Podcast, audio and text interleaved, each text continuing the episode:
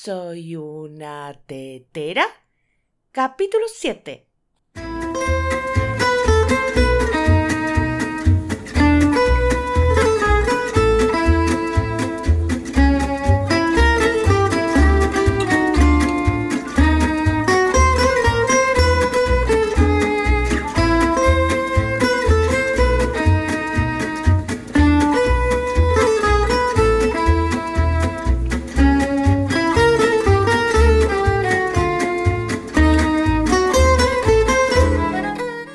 A todos y bienvenidos a un capítulo más de este experimento llamado Soy una tetera, el podcast de tecnología con trucos, consejos, curiosidades y anécdotas sobre Internet en general y el desarrollo web en particular.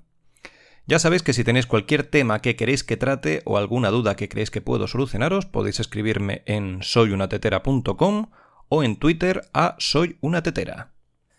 El capítulo de hoy está dedicado a los ofendiditos esa plaga del siglo XXI que nos quita las ganas de vivir. Queridos amigos ofendiditos, os voy a hacer un regalo. Os voy a dar un motivo más para sentiros ofendidos y menospreciados. Y no es otro que la discriminación alfabética, también conocida como la tiranía del abecedario. Esta tragedia cotidiana consiste en algo tan sencillo y tan común como que la primera letra de vuestro apellido esté en la segunda mitad del abecedario.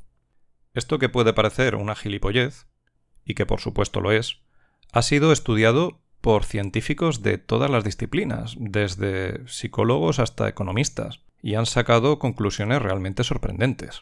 En 2006, Liran Einab, que era profesor adjunto de la Facultad de Económicas de la Universidad de Stanford, junto con Liat Yarib, que era profesor asociado de Economía del Instituto de Tecnología de California, publicaron en el número de primavera de 2006 de The Chronicle of Higher Education, en el boletín conocido como The Journal of Economic Perspective, un artículo titulado Discriminación alfabética en economía, en el que publicaban sus resultados por el que habían estudiado los programas de las facultades de económicas habían llegado a la conclusión de que era mucho más probable conseguir una plaza para aquellos candidatos cuyas iniciales del apellido se encontraran en la primera parte del abecedario, y que la cercanía de la primera letra del apellido con el principio del abecedario estaba directamente relacionado con la probabilidad de prosperar en la carrera y conseguir premios como la medalla Clark o el premio Nobel, o convertirse en socios de la prestigiosa Sociedad Econométrica, ahí es nada.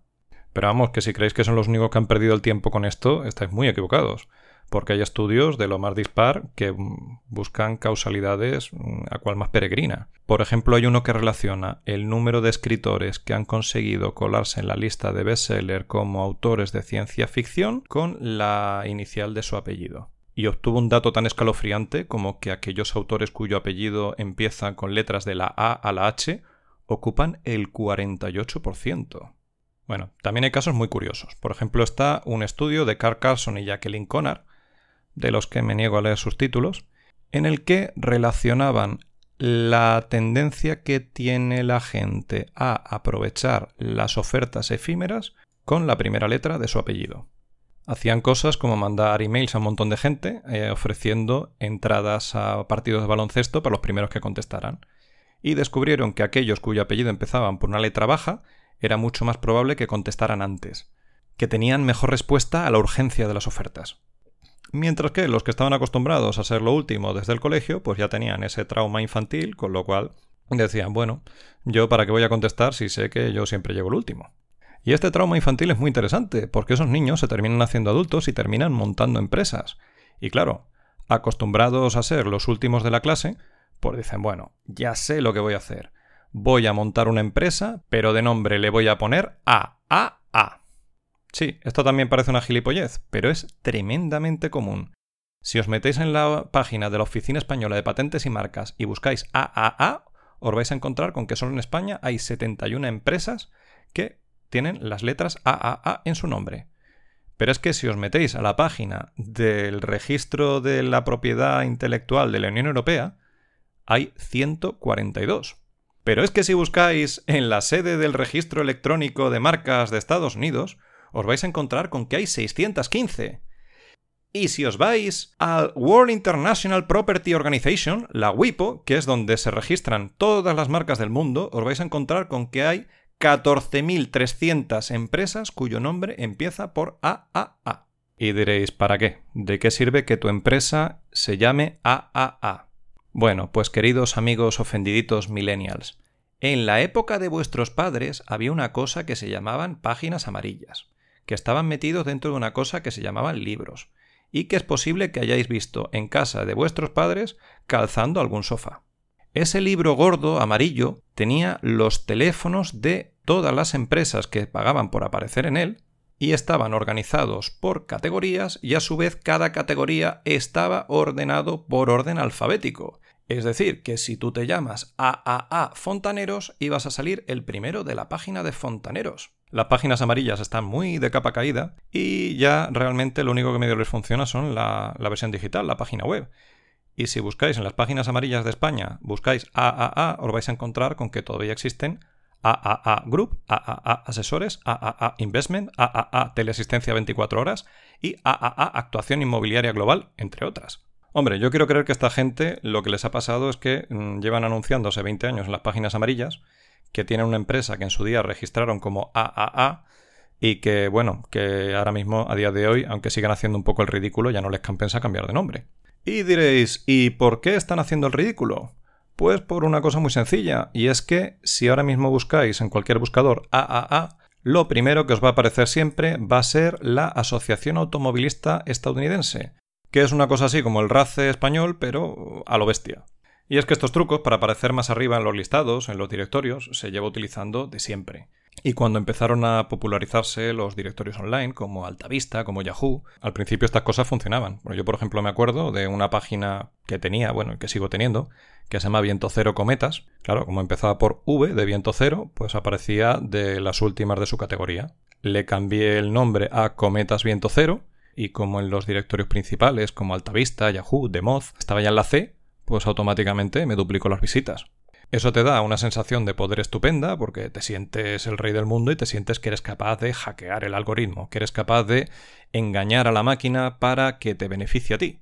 Claro, el problema es que esa máquina tiene otros intereses y cada vez se va haciendo más inteligente. Y cuando salió Google, cuando publicaron la primera versión del buscador, aquello fue la releche, porque cambió totalmente el que tú en vez de tener que buscar algo por categorías y tener que ir investigando y tener que ir buscando, decía, no, no, no, no, no, tú aquí directamente, tú escribes una palabra y te voy a sacar todas las concordancias que haya con esa palabra. En el momento que aquello empezó a funcionar y empezó a tener tráfico, pues la gente vio ahí el filón y empezó a intentar engañar al algoritmo de Google y decían, bueno, si hay términos que la gente busca muchísimo, como Playboy o Britney Spears, si yo en mi página le meto escondido el texto Britney Spears 200 veces, cuando alguien busque Britney Spears en Google va a salir mi página. Y aquello fue el pistoletazo de salida de una de las guerras más encarnizadas que todavía se extienden hasta los días de hoy en Internet, la batalla del SEO. El SEO, para los que no conocéis el término, es Search Engine Optimization, o sea, optimización para motores de búsqueda hacer que tu contenido salga mejor que los demás en los buscadores. O lo que es lo mismo a día de hoy, cómo hacer que te encuentren en Google. Por un lado está Google, que lo que quiere es tener tráfico y enseñar publicidad. Cuanto más tráfico tenga y más gente lo utilice, más gente estará dispuesto a comprar publicidad en su plataforma. Y para eso tiene que darle a los usuarios el mejor contenido posible. Entonces, el objetivo de Google siempre ha sido darle a los usuarios lo que buscan, hacer que a la gente le guste Google y siga utilizando Google. Y por otro lado está todo el resto del mundo al que le importa un pimiento lo que quiera Google y lo único que quiere es que la gente entre en su página, a ser posible, sin pagar. Así que por un lado tenemos a una de las empresas más poderosas del mundo desarrollando un algoritmo que originalmente se llamaba PageRank y que ahora se llama RankBrain. Y por otro lado tenemos a toda la gente que intenta engañar a ese algoritmo. Este algoritmo busca factores que determinan si un contenido es el más apropiado para la búsqueda de un usuario. Entonces se basa en cosas como cuánta gente lo enlaza, lo exacta que sea la concordancia de ese contenido con lo que busca la gente, la frecuencia con lo que se actualiza y cosas así. Así que cada vez que Google ha modificado este algoritmo, le ha ido dando peso a nuevos factores. Y los especialistas de SEO han buscado cómo mm, puntuar mejor para esos factores. Como ya he dicho, de las cosas que más se valoraban al principio, eran tanto el texto de la propia página, incluido el texto que estuviera escondido detrás de una imagen, y las metaetiquetas, que eran las palabras clave con las que tú le decías a Google de qué iba tu página. Bueno, esto fue de lo primero que se cargó. Además tuvo que hacer varios comunicados categóricamente a partir de 2009 en el que decía que, de verdad, que no os molestéis, que dejar de utilizar la etiqueta meta keywords, que es que ya no le vamos a hacer caso porque no sirve para nada. Porque es que habéis abusado tantísimo de ella que de verdad, que, que no la vamos a poder utilizar más. Así que ya vale de meter a Britney Spears en las meta etiquetas. Gracias. Como vieron que no se podían fiar del contenido de la propia página, pues empezaron a utilizar algoritmos basados en la reputación, basados en los enlaces que hacían otras páginas a la tuya. Pero claro, como ese algoritmo lo que medía era simplemente el número de enlaces, pues la gente dijo, estupendo, pues voy a generar páginas a mogollón para enlazar a otras páginas. Y además vamos a montar sistemas y esquemas piramidales para compartir enlaces entre nosotros para que si tenemos 3.000 sitios, esos 3.000 sitios se enlacen entre ellos. Y Google dijo, no. Sacó la actualización llamada Panda en 2011. Bueno, todas las actualizaciones de Google han tenido nombre de animalitos que en parte yo creo que es una forma de hacer más entrañable ese momento en el que de repente pierdes la mitad de la facturación de tu empresa, como le ha pasado a mucha gente que depende única y exclusivamente del SEO para conseguir ventas. Bueno, como digo, Panda lo que hizo fue eh, hacer una criba de contenido y tirar por el váter todos aquellos sitios que existían única y exclusivamente para crear enlaces o que enlazaban a páginas que no tenían nada que ver con lo que la gente estaba buscando. Como se vio que los enlaces a mogollón y las granjas de enlaces no funcionaban, se pasó al siguiente paso de la estrategia, que era el comprar enlaces. Negociar con páginas que tuvieran contenido afín con el tuyo para conseguir que te enlazaran a ti. Ese ya era un poco más complicado, pero eh, Google sacó en 2012 la actualización Penguin, Pingüino, que buscaba exactamente eso. Y miraba cosas como si esos enlaces realmente eran relevantes a dónde estaban o simplemente eran una forma de intercambio de tráfico. A partir de ahí, las actualizaciones que a veces han sido más refinadas, más técnicas, por ejemplo, Hummingbird del 2013, el colibrí, lo que hacía era que eh, mejoró mucho cómo analizaba el texto de la frase. Ya no tenías que buscar exactamente algo, sino que era capaz de buscar cosas que estuvieran relacionadas. En 2015 fue el Mobile Gedon, que fue cuando empezó a darle en móvil mucho más peso a las páginas que estuvieran optimizadas para móviles. Possum, que es del 2016, lo que hizo fue darle muchísimo más peso a la ubicación física de los resultados. Es decir, si tú buscas un restaurante, es mucho más probable que te salga un restaurante de tu zona. En 2018 han hecho otro cambio muy importante que hace que ahora se indexe primero el contenido en móvil y luego en dispositivos de sobremesa. Bueno, todo esto al final se resume en una evolución constante para intentar que los resultados que te ofrezcan sean los que más se adecúen a lo que tú estás buscando. Y lo curioso es pensar cómo todo esto tuvo en parte como base la gente intentando superar sus traumas de infancia por ser el último de la clase por tener una letra del apellido muy alta. Curiosamente, este tema ya se trata en un cuento corto de, de Isaac Asimov de 1958 que se llama Mi nombre se escribe con S. Si puedo, os voy a dejar un enlace en las notas del programa porque vale muchísimo la pena leerlo. Y con esto doy por terminado el programa de despidiéndome en especial de los ofendiditos y espero que podáis disfrutar de aprovechar la discriminación alfabética o la falta de discriminación alfabética, eso ya cada uno al gusto. Os recuerdo que podéis poneros en contacto conmigo, bueno, si estáis ofendidos mejor que no, en el formulario de contacto de soyunatetera.com y en la cuenta de Twitter Soy una Tetera. Espero vuestras valoraciones de 5 estrellas en iTunes, vuestros me gustas en iVoox y esas cosas, y nos vemos la semana que viene.